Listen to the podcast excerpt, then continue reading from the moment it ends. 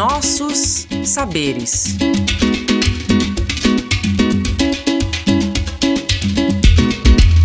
Olá pessoal, sejam todas muito bem-vindas e todos muito bem-vindos a mais um episódio do Nossos Saberes, um podcast do projeto Novos Paradigmas e que é realizado pela Bong e pelo Isera Assessoria.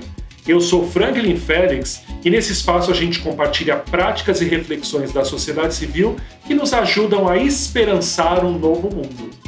Tem uma frase do Antonio Gramsci, filósofo italiano do século XX, que diz o seguinte: O velho mundo está morrendo, o novo demora a nascer, e nesse claro escuro surgem os monstros.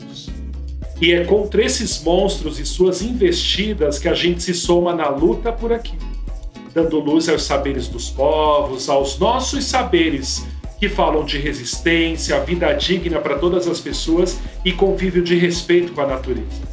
Nós estamos chegando no nosso terceiro episódio e vamos falar sobre agroecologia, uma luta popular tão importante contra os monstros da fome e nós vamos conhecer a experiência de jovens que, em diferentes regiões da zona rural de Pernambuco, fazem enfrentamento ao modelo de agricultura predominante, gerador de uma crescente desigualdade e de enormes danos ambientais.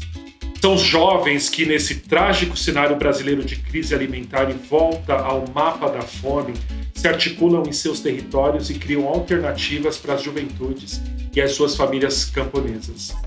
A gente está falando da Comissão de Jovens Multiplicadores e Multiplicadoras da Agroecologia, a CJMA, uma articulação assessorada pelo Centro Sabiá, que há mais de 15 anos constroem a agroecologia e se organizam na luta por direitos.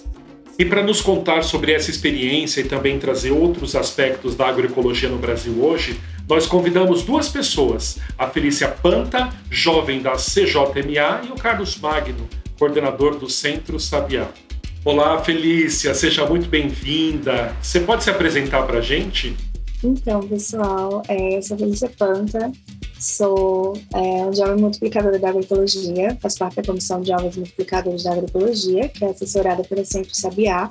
É, sou da comunidade quilombola aqui em Triunfo, que é a comunidade quilombola de Águas Claras. Também é, sou é, acadêmica, faço bacharelado em Ciências Biológicas na UFRPE. Oi, Carlos, bem-vindo, querido. Que bom ter você aqui com a gente. Dá um oi para o pessoal que nos acompanha. Oi, Fran. Olá, todo mundo. É, meu nome é Carlos Magno. Eu sou aqui do Centro Sabiá, aqui em Pernambuco, é uma organização que há, há quase 30 anos tem trabalhado a perspectiva da transição agroecológica com a agricultura familiar e camponesa. É, bom, mando um super abraço aí para os podcasters que estão aí ouvindo esse programa, essa, esse episódio de hoje, que a gente vai falar um pouco sobre agroecologia e suas, suas dimensões. Maravilha, pessoal. Muito obrigado pela presença de vocês. É, e para a gente começar, Felícia, você pode contar como é que surgiu a Comissão de Jovens Multiplicadores da Agroecologia? Então, é, a CJMA, como a gente costuma chamar, que é a Comissão de Jovens Multiplicadores da Agroecologia, ela surgiu a partir de uma experiência né, com o Centro Sabiá, que fazia assessoria técnica às famílias, né, aos agricultores familiares, então, fazendo essa assessoria, eles perceberam que aquela juventude, ela era um pouco invisibilizada, né? Dentro da produção, dentro do núcleo familiar.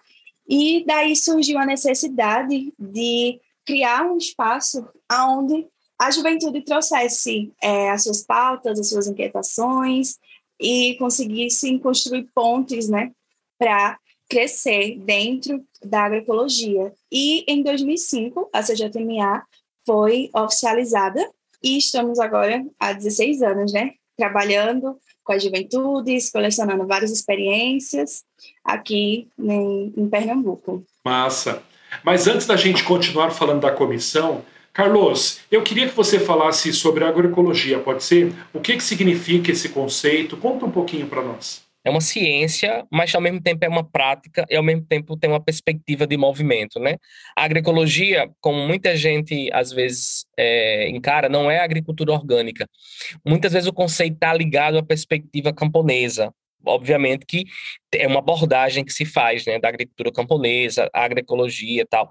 Mas a agroecologia, ela, concretamente, ela tem três, três dimensões muito, muito interligadas, interconectadas entre elas. Uma é a dimensão ecológica, que é a dimensão que tem a ver com todos os processos de recuperação de ecossistemas, com a perspectiva de imitar a natureza, né, tal qual ela é, ou seja, sobre os processos biológicos, sobre os processos ecológicos que acontecem na natureza e de manutenção, né, dessa desse equilíbrio, né, dessa homeostase do sistema natural. Então, essa é uma dimensão que a agroecologia tem, e ela é uma dimensão que a maioria das pessoas, quando falam em agroecologia, elas se remetem a somente essa dimensão. E, e às vezes faz o recorte da dimensão alimentar desse conceito. Então, a agroecologia tem essa dimensão, mas ela tem mais duas dimensões. Uma outra dimensão é a dimensão socioeconômica, né?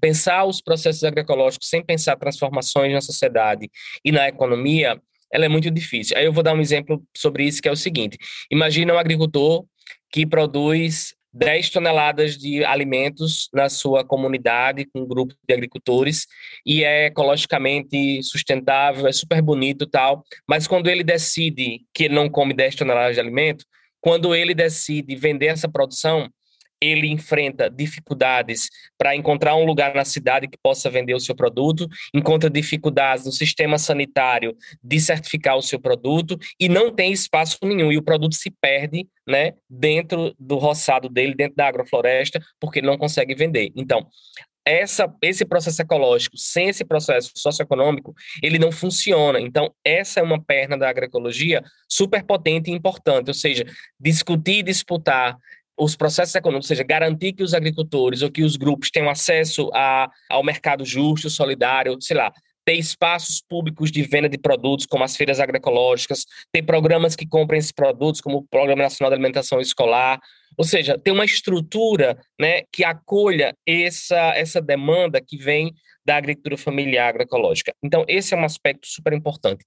E um terceiro aspecto que eu gostaria de destacar, que é super importante, é o aspecto político. Ou seja, sem transformações políticas, você não acede a transformações econômicas, nem muito menos você consegue fazer esse processo da ecologização dos agroecossistemas. Por que eu estou dizendo isso? Porque, por exemplo, se o governo, como o governo Bolsonaro está fazendo isso, né? Liberando tonela, milhões e milhões de, de incentivos fiscais para o agronegócio, para o uso de, de agrotóxicos, ou se libera, por exemplo, mais de mil tipos de agrotóxicos diferentes em todo esse período, ou seja, é o governo que mais liberou agrotóxicos em todo esse tempo, ou seja, essa vertente política, ela não pode se descolar das outras duas pernas, né, ecológica e socioeconômica.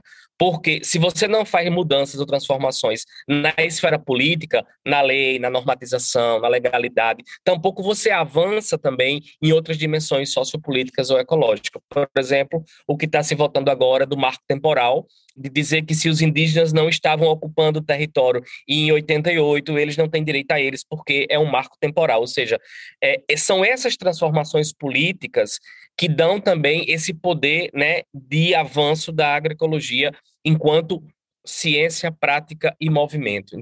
Muito bom, Carlos. Muito obrigado pela sua contribuição e por trazer para a gente essas três dimensões da agroecologia. Felícia, e para a gente continuar a nossa conversa, você pode contar para a gente como é que funciona e quais são os objetivos da Comissão dos Jovens Multiplicadores da Agroecologia? A comissão ela tem atuação em três territórios do Pernambuco, que é aqui no Sertão do Pajeú, no Agreste e na Zona da Mata Sul, trabalhando com a juventude rural. E o objetivo da CJMA realmente é, a gente sempre fala que é conquistar direitos e meios de vida sustentáveis para a juventude do campo. O que a CJMA faz é pegar todas as potencialidades que o campo tem para trazer, né, e fazer do campo um lugar mais diverso, mais inclusivo, gerando mais oportunidades para as juventudes, né? E a partir desse movimento, é, a gente tenta ao máximo minimizar as fraquezas que existem neste ambiente e que fazem muitas vezes os jovens saírem do campo e ir buscar essas oportunidades em outros lugares, como ir para cidades, causando êxodo rural e vários outros fatores que acabam enfraquecendo. E como que é então a atuação da comissão? A CJMA hoje tem atuação nesses três territórios. A gente trabalha com pelo menos 150 jovens envolvidos em uma ação direta e conseguindo mobilizar pelo menos mais 300 jovens de forma indireta, né, com as ações na, nas bases. E a CJMA, ela acaba trabalhando em várias temáticas a partir de, de formações, né, e fazendo vários processos formativos com essa juventude, trazendo pautas que os jovens acham que que mais interessantes, que realmente precisam ser mais trabalhadas dentro do campo. Então, a gente está sempre em processos formativos falando sobre associação rural, sobre segurança e soberania alimentar, incidência política, é, acesso à terra, o protagonismo juvenil, questão de geração de renda, a identidade de gênero, as pautas das comunidades tradicionais, comunicação. Então, a partir desses processos formativos, que geralmente acontecem com os jovens que estão mais envolvidos nas ações diretas, então a gente parte para as ações que são desenvolvidas nas bases que conseguem envolver mais jovens, né? Que aí vem debates que são construídos nas comunidades, nas associações, debates em escolas, hortas comunitárias, associações culturais, e tudo isso é resultado desses processos formativos que os jovens multiplicadores eles vêm passando. E falando nesses debates, né, eu queria perguntar para o Carlos quais são os principais desafios que a agroecologia enfrenta hoje. E se também há apoio governamental. Conta um pouquinho para nós. Eu acho que do ponto de vista do apoio governamental, hoje a gente não tem apoio, pelo contrário, né? nós temos, na verdade, um movimento de, de desacreditar, deslegitimar, entender essas organizações da sociedade civil, a própria sociedade civil, a gente sabe quando esse governo entrou, ele fechou todos os conselhos, assim, muitos conselhos não existem mais, muitos conselhos de participação civil, hoje eles não, não existem, ou se existem, estão muito fragilizados. É, nos governos anteriores, nos 15 anos do governo do PT, mais ou menos, no governo do governo Dilma, houveram muitos avanços. Obviamente que houveram também muitos desafios, né? É, o, o, governo, a lógica neodesenvolvimentista implantada pelo governo Lula Dilma, ele também trouxe muitos desafios para o movimento agroecológico. Por exemplo, o avanço, entendesse, do desenvolvimento que impactava as populações, né? Então, é, é uma... É uma eu, eu não estaria sendo honesto se eu dissesse que foi muito bom no passado e agora é muito difícil. Continua difícil, só que agora há um risco muito maior, porque há um risco de extinção dessa pauta dentro do governo. Ou seja, o que a gente faria, porque qualquer governo nesse país, ele precisa lidar com o agronegócio, porque o agronegócio está há 500 anos, né? E, e, tem uma, uma hegemonia no campo, por exemplo, dentro do Ministério da Agricultura. Então, é, só que o governo anterior, a gente tinha um canal de diálogo né, com o governo e uma perspectiva de construção. Tanto é que se construiu o Plano Nacional de Agroecologia e Produção Orgânica é, no governo da Dilma, a gente conseguiu, na verdade, ter, por exemplo, no Brasil inteiro, chamadas públicas de ATER para agroecologia, ou seja, assistência técnica para os agricultores familiares na perspectiva da transição agroecológica, foram chamadas só o Sabiá, a gente acessou um, um, três chamadas públicas que a gente conseguiu passar três anos assessorando um conjunto de 3 mil famílias aqui em Pernambuco. E isso foi super importante para o desenvolvimento dessa perspectiva da agroecologia e da produção de alimentos aqui. Então, esse governo ele está totalmente na contramão desse processo e descredibilizando, criminalizando, liberando um monte de agrotóxicos, ou seja, é um governo que a gente pode dizer que é um governo da morte e não tem nada a ver com essa perspectiva que a gente acredita.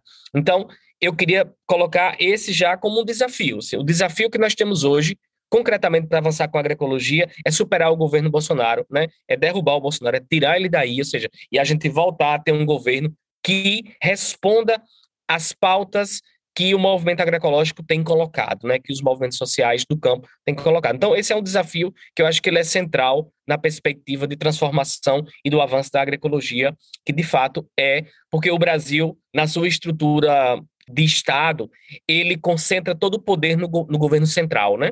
Então, por isso, todo debate se torna o governo central. Então, eh, não adianta a gente mudar as estruturas locais se o, o poder está no governo central. Então, nós temos que mudar essa estrutura para poder a gente avançar nessa perspectiva. Em relação ao avanço da fome que nós temos presenciado com muita tristeza no Brasil, como que você vê esse desafio para a agroecologia? A fome tem sido um elemento que tem impactado muito é, a gente, porque, cara, isso é meu vizinho que pode estar com dificuldade de comprar e escolher entre comprar o livro da filha para a escola ou comprar uma galinha para comer no domingo. Ou seja, existe realmente hoje no Brasil metade da população que tem uma certa dificuldade para escolher o que comer. Ou seja, essa é um indicador super importante e perigoso de fato da volta da fome. A gente a fome já está batendo, a gente está vendo. É, hoje eu vi uma foto de uma pessoa num monte de osso catando para poder fazer alguma sopa para comer. Então esse é um desafio. Ele é um desafio Frank. Mas, ao mesmo tempo, ele mostra, na verdade, o quanto é, esse campo da agroecologia precisa lutar a partir dessas dimensões diferentes, socioeconômica, política e ecológica, para avançar. Porque, de fato, essa perspectiva agroecológica é uma perspectiva que permite o aumento da produção de alimento. E eu estou dizendo isso por uma experiência que a gente tem localmente, né, na construção de sistemas alimentares com as famílias agricultoras. Mas eu estou dizendo isso, mas o mundo inteiro tem dito isso. A própria, a própria ONU tem dito isso, né? Um documento que escreveu, a própria FAO tem dito isso, apesar de ser organismos multilaterais, que muitas vezes né, estão dialogando com esses centros de poder muito fortemente, mas eles têm reconhecido essa perspectiva da agroecologia como a única forma de produzir alimentos limpos, de proteger a natureza, entender e de a gente avançar nesse processo de construção né, de uma sociedade mais livre, de uma sociedade que não passa fome. E aí, em contramão a isso que você está trazendo para a gente, o agronegócio, por exemplo, tem sido apoiado e vem crescendo como nunca. Como é que você vê isso? O discurso que o agronegócio fez e faz, né, de que alimenta o mundo, é uma grande falácia, porque se ele alimentasse o mundo, ele conseguiria alimentar pelo menos o seu país. E não é o que está acontecendo, né? A gente tem arroz, a gente tem um quilo de carne. O Brasil é um dos maiores produtores de carne do mundo. Tem exportado carne e destruído o Cerrado, destruído a Amazônia para implantar sistema de produção de carne, tem exportado carne para a China, tem exportado carne para vários países do mundo, mas não consegue vender um quilo de carne por menos de 50 reais né? E entendendo que o salário mínimo é R$ 1.100. Então, a gente vive numa sociedade muito dividida nesse sentido. Então, esses argumentos eles não se sustentam mais. Eles poderiam até Bom, na, na, dentro do movimento agroecológico ele nunca sustentou, mas a gente nunca tinha conseguido nos últimos anos ter essa leitura tão clara disso, né? Superávit nas alturas, fome também, né? Em patamares né, inaceitáveis. Então, esses são desafios que têm nos colocado muito alerta, né? Muito obrigado, Carlos. E mas para a gente voltar para a comissão, eu queria que a Felícia contasse então um pouquinho para a gente da experiência dela. Você disse que entrou na, na CJMA com 12 anos, não foi isso? 12 anos, 12 anos. Eu entrei na CJMA é, a partir de um projeto que era desenvolvido na minha comunidade, que chama, chamava Juventude, Arte e Cultura, que trabalhava com artesanato fazia artesanato de palha de bananeira e tudo. E como eu já tinha, já participava de outros projetos sobre agroecologia, então eu comecei a participar do Juventude Arte e Cultura e depois vieram as atividades territoriais, que são geralmente as reuniões que a CJMA é, participa. Então eu estava como uma jovem que participa indiretamente, como eu falei para vocês anteriormente. Sempre tem aqueles jovens que estão é, envolvidos nas ações da CJMA, de modo indireto a partir das bases. Então, eu era uma dessas jovens, né?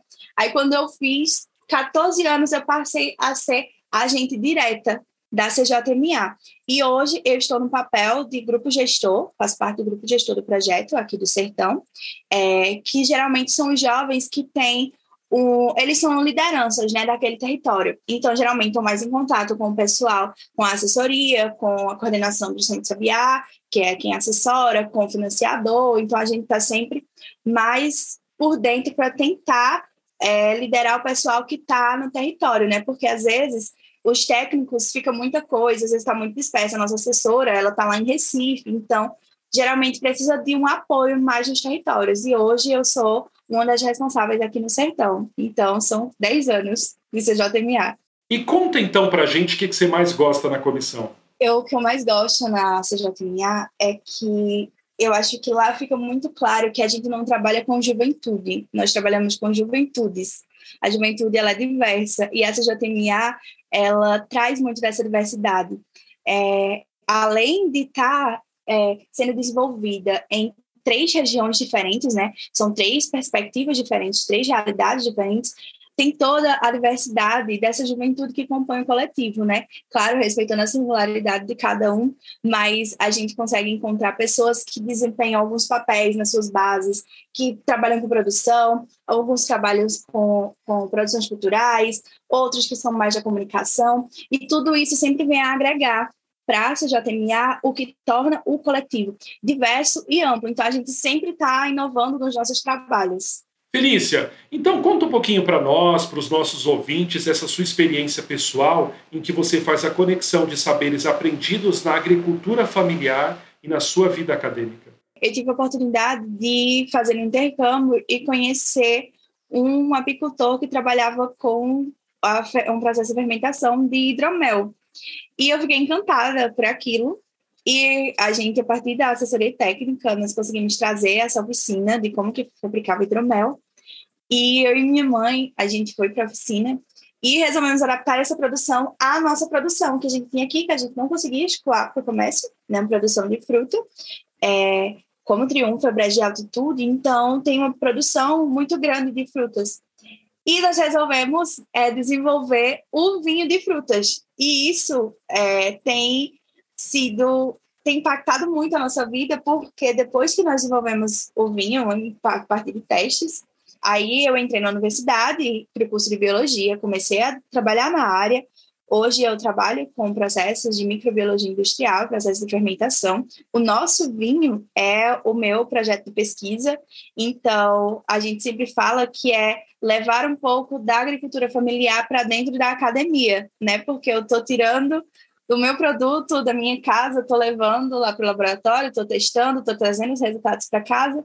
E hoje é a nossa fonte de renda. É, a gente vive do vinho, nós vendemos vinho em casa, vendemos em algumas lojas também, geralmente lojas que também dialogam com a nossa proposta de vida, lojas que trabalham com, com agroecologia, com a produção orgânica. E hoje a gente, todo mundo sempre fala, nossa, o vinho mudou a nossa vida. E mudou completamente, né? eu nunca tinha pensado em trabalhar nessa área, em desenvolver algo, e que se tornou um diferencial, né, para gente. Então, o pessoal sempre me liga a essa experiência e que eu consegui a partir da participação dentro da CJMA, né? Então, vocês adaptaram a tecnologia do mel para a produção de vinho de frutas, foi isso? Hoje nós trabalhamos com nove frutas é, que a gente produz aqui no nosso sistema agroflorestal, Porém, é, a nossa demanda acabou sendo muito maior do que a nossa produção. Então, acaba que a nossa experiência é, não, não traz benefício só para a gente, né? traz para também outros agricultores, porque hoje a gente acaba comprando a produção de outros agricultores familiares que também perdiam, porque não tinha onde escoar essa produção. Que incrível, Felícia! Carlos, como é que você vê a importância dessa articulação da juventude no campo? sempre muito apaixonado pelo trabalho do Sabiá, porque tem uma perspectiva no nosso trabalho, obviamente que ele é feito pelas pessoas, e as pessoas que vão chegando também acreditam nisso, e por isso que seguem para frente, que é assim, o debate, por exemplo, geracional, né, de que as juventudes estão no campo que vão embora. E existe um debate no campo so social, dos movimentos, assim, não, é importante que as juventudes permaneçam no campo tal. E a gente sempre fez um debate que é, é importante que as juventudes escolham ficar no campo e que não fiquem no campo né, simplesmente pelo fato de ter uma transição geracional. E o nosso trabalho, dentro da perspectiva agroecológica da juventude, tem sido esse. E as juventudes são juventudes em todos os lugares. Então, os jovens querem ter acesso ao cinema, eles querem ter acesso ao lazer, eles querem expressar, por exemplo, sua identidade sexual em qualquer lugar que eles estejam, né, no campo na cidade. E a gente sabe que o patriarcado e o machismo, ele ganha contornos muito mais eu diria, primitivos no rural do que no urbano, porque existe um aspecto também daquilo não, não se transformar. Então, a, as juventudes, elas não elas não expressam sua identidade sexual no campo, muitas vezes. Então, a Comissão de Jovens Multiplicadores da Agroecologia, que é uma metodologia que o Sabiá faz há 15 anos atrás, ela tem o papel de formar jovens para que eles sejam o que eles quiserem ser, seja no campo e seja na cidade. Essa perspectiva da multiplicação da agroecologia, como eu falei no começo, ela não é simplesmente na questão da produção de alimentos, né? Ela é para tudo, ela é na, na condição política, na socioeconômica. Então, a gente tem trabalhado para que as juventudes possam se expressar das formas que eles e elas querem se expressar, né? E aí tem encontrado na comissão de jovem esse espaço político. A comissão hoje é um espaço político, né? Onde os jovens se reúnem de diversos territórios que o Sabiá assessora, jovens rurais, a maioria deles, mas também muitos jovens urbanos, entendeu? Que entendem que aquele lugar é o lugar onde eles podem trocar experiências, é o lugar onde eles podem acumular experiência e fazer incidência fora, mas é o lugar também onde eles podem aprender, ou seja, é um, é um espaço que essas juventudes não tinham, entendeu? Que agora elas passam a ter, que podem se expressar, que podem construir coisas, que podem aprender também dessa troca. Com certeza. E a Felícia, inclusive, mostrou aqui para gente quanta coisa boa essas juventudes têm construído e feito também a diferença nesses territórios. Vida longa a CJMA e que ela possa crescer e ser multiplicada em outras regiões pelo país. E aí a gente está chegando no finalzinho do nosso podcast. E que mensagem então que vocês querem deixar para os nossos ouvintes e para as nossas ouvintes? Com esse momento que a gente vive, um momento tão caótico, né? É, a gente sempre fala que a agroecologia ela tem o potencial de mudar, né? Essa realidade. Eu sempre digo que quando a gente fala de agroecologia, a gente não está só falando de uma forma de produzir, mas a agroecologia ela é muito mais do que a produção, ela é uma forma de viver mesmo. Então, é necessário esperançar e estar plantando sempre agroecologia, né? E que as pessoas sempre possam é, escutar as juventudes. Os jovens, eles sempre têm parece que o desejo de mudança é algo que faz parte da juventude e isso acaba sempre trazendo um novo olhar, uma nova perspectiva e isso também acontece na agroecologia. Então, sempre ouçam os seus jovens e deem oportunidade aos jovens, porque a gente sempre fala que o jovem de hoje é o futuro de amanhã, isso parece uma fala clichê, mas é completamente verdade. E os jovens estão aí, eles são agentes da mudança, eles estão sempre tendo um novo olhar para outra coisa, trazendo novas pautas, o que faz a agroecologia é, se tornar cada dia um movimento mais forte, né, trazendo inovação, diversidade e tornando isso cada vez mais participativo e inclusivo. Então, queria me despedir, deixando um abraço grande para todo mundo que está escutando, toda a galera que está escutando aí o podcast, que a gente possa aí seguir trocando e construindo esse mundo que a gente acredita ser melhor para todo mundo e que seja justo e digno para geral. É isso. Um beijo. Nos vemos. Tchau, tchau. E nós estamos chegando ao fim de mais um episódio do Nossos Saberes. Hoje nós conversamos sobre agroecologia com a Felícia Panta e o Carlos Magno. Esperamos que tenham gostado de conhecer essa experiência inspiradora. E continuem conectado com a gente, conheça outras práticas e conteúdos do nosso projeto. Acesse novosparadigmas.org.br. Ah, e siga também o podcast na sua plataforma preferida e acompanhe a gente nas redes sociais da Bong. Essa série é uma realização da Bong e do Zero Assessoria, vinculado ao projeto Novos Paradigmas e em parceria com o IBASE. A apresentação é minha, Franklin Félix, a coordenação e o roteiro é de Raquel Catalani, a comunicação de Patrícia França, edição de Raquel Melo e a sonoplastia de Fábio ACM. Um forte abraço e até o próximo episódio.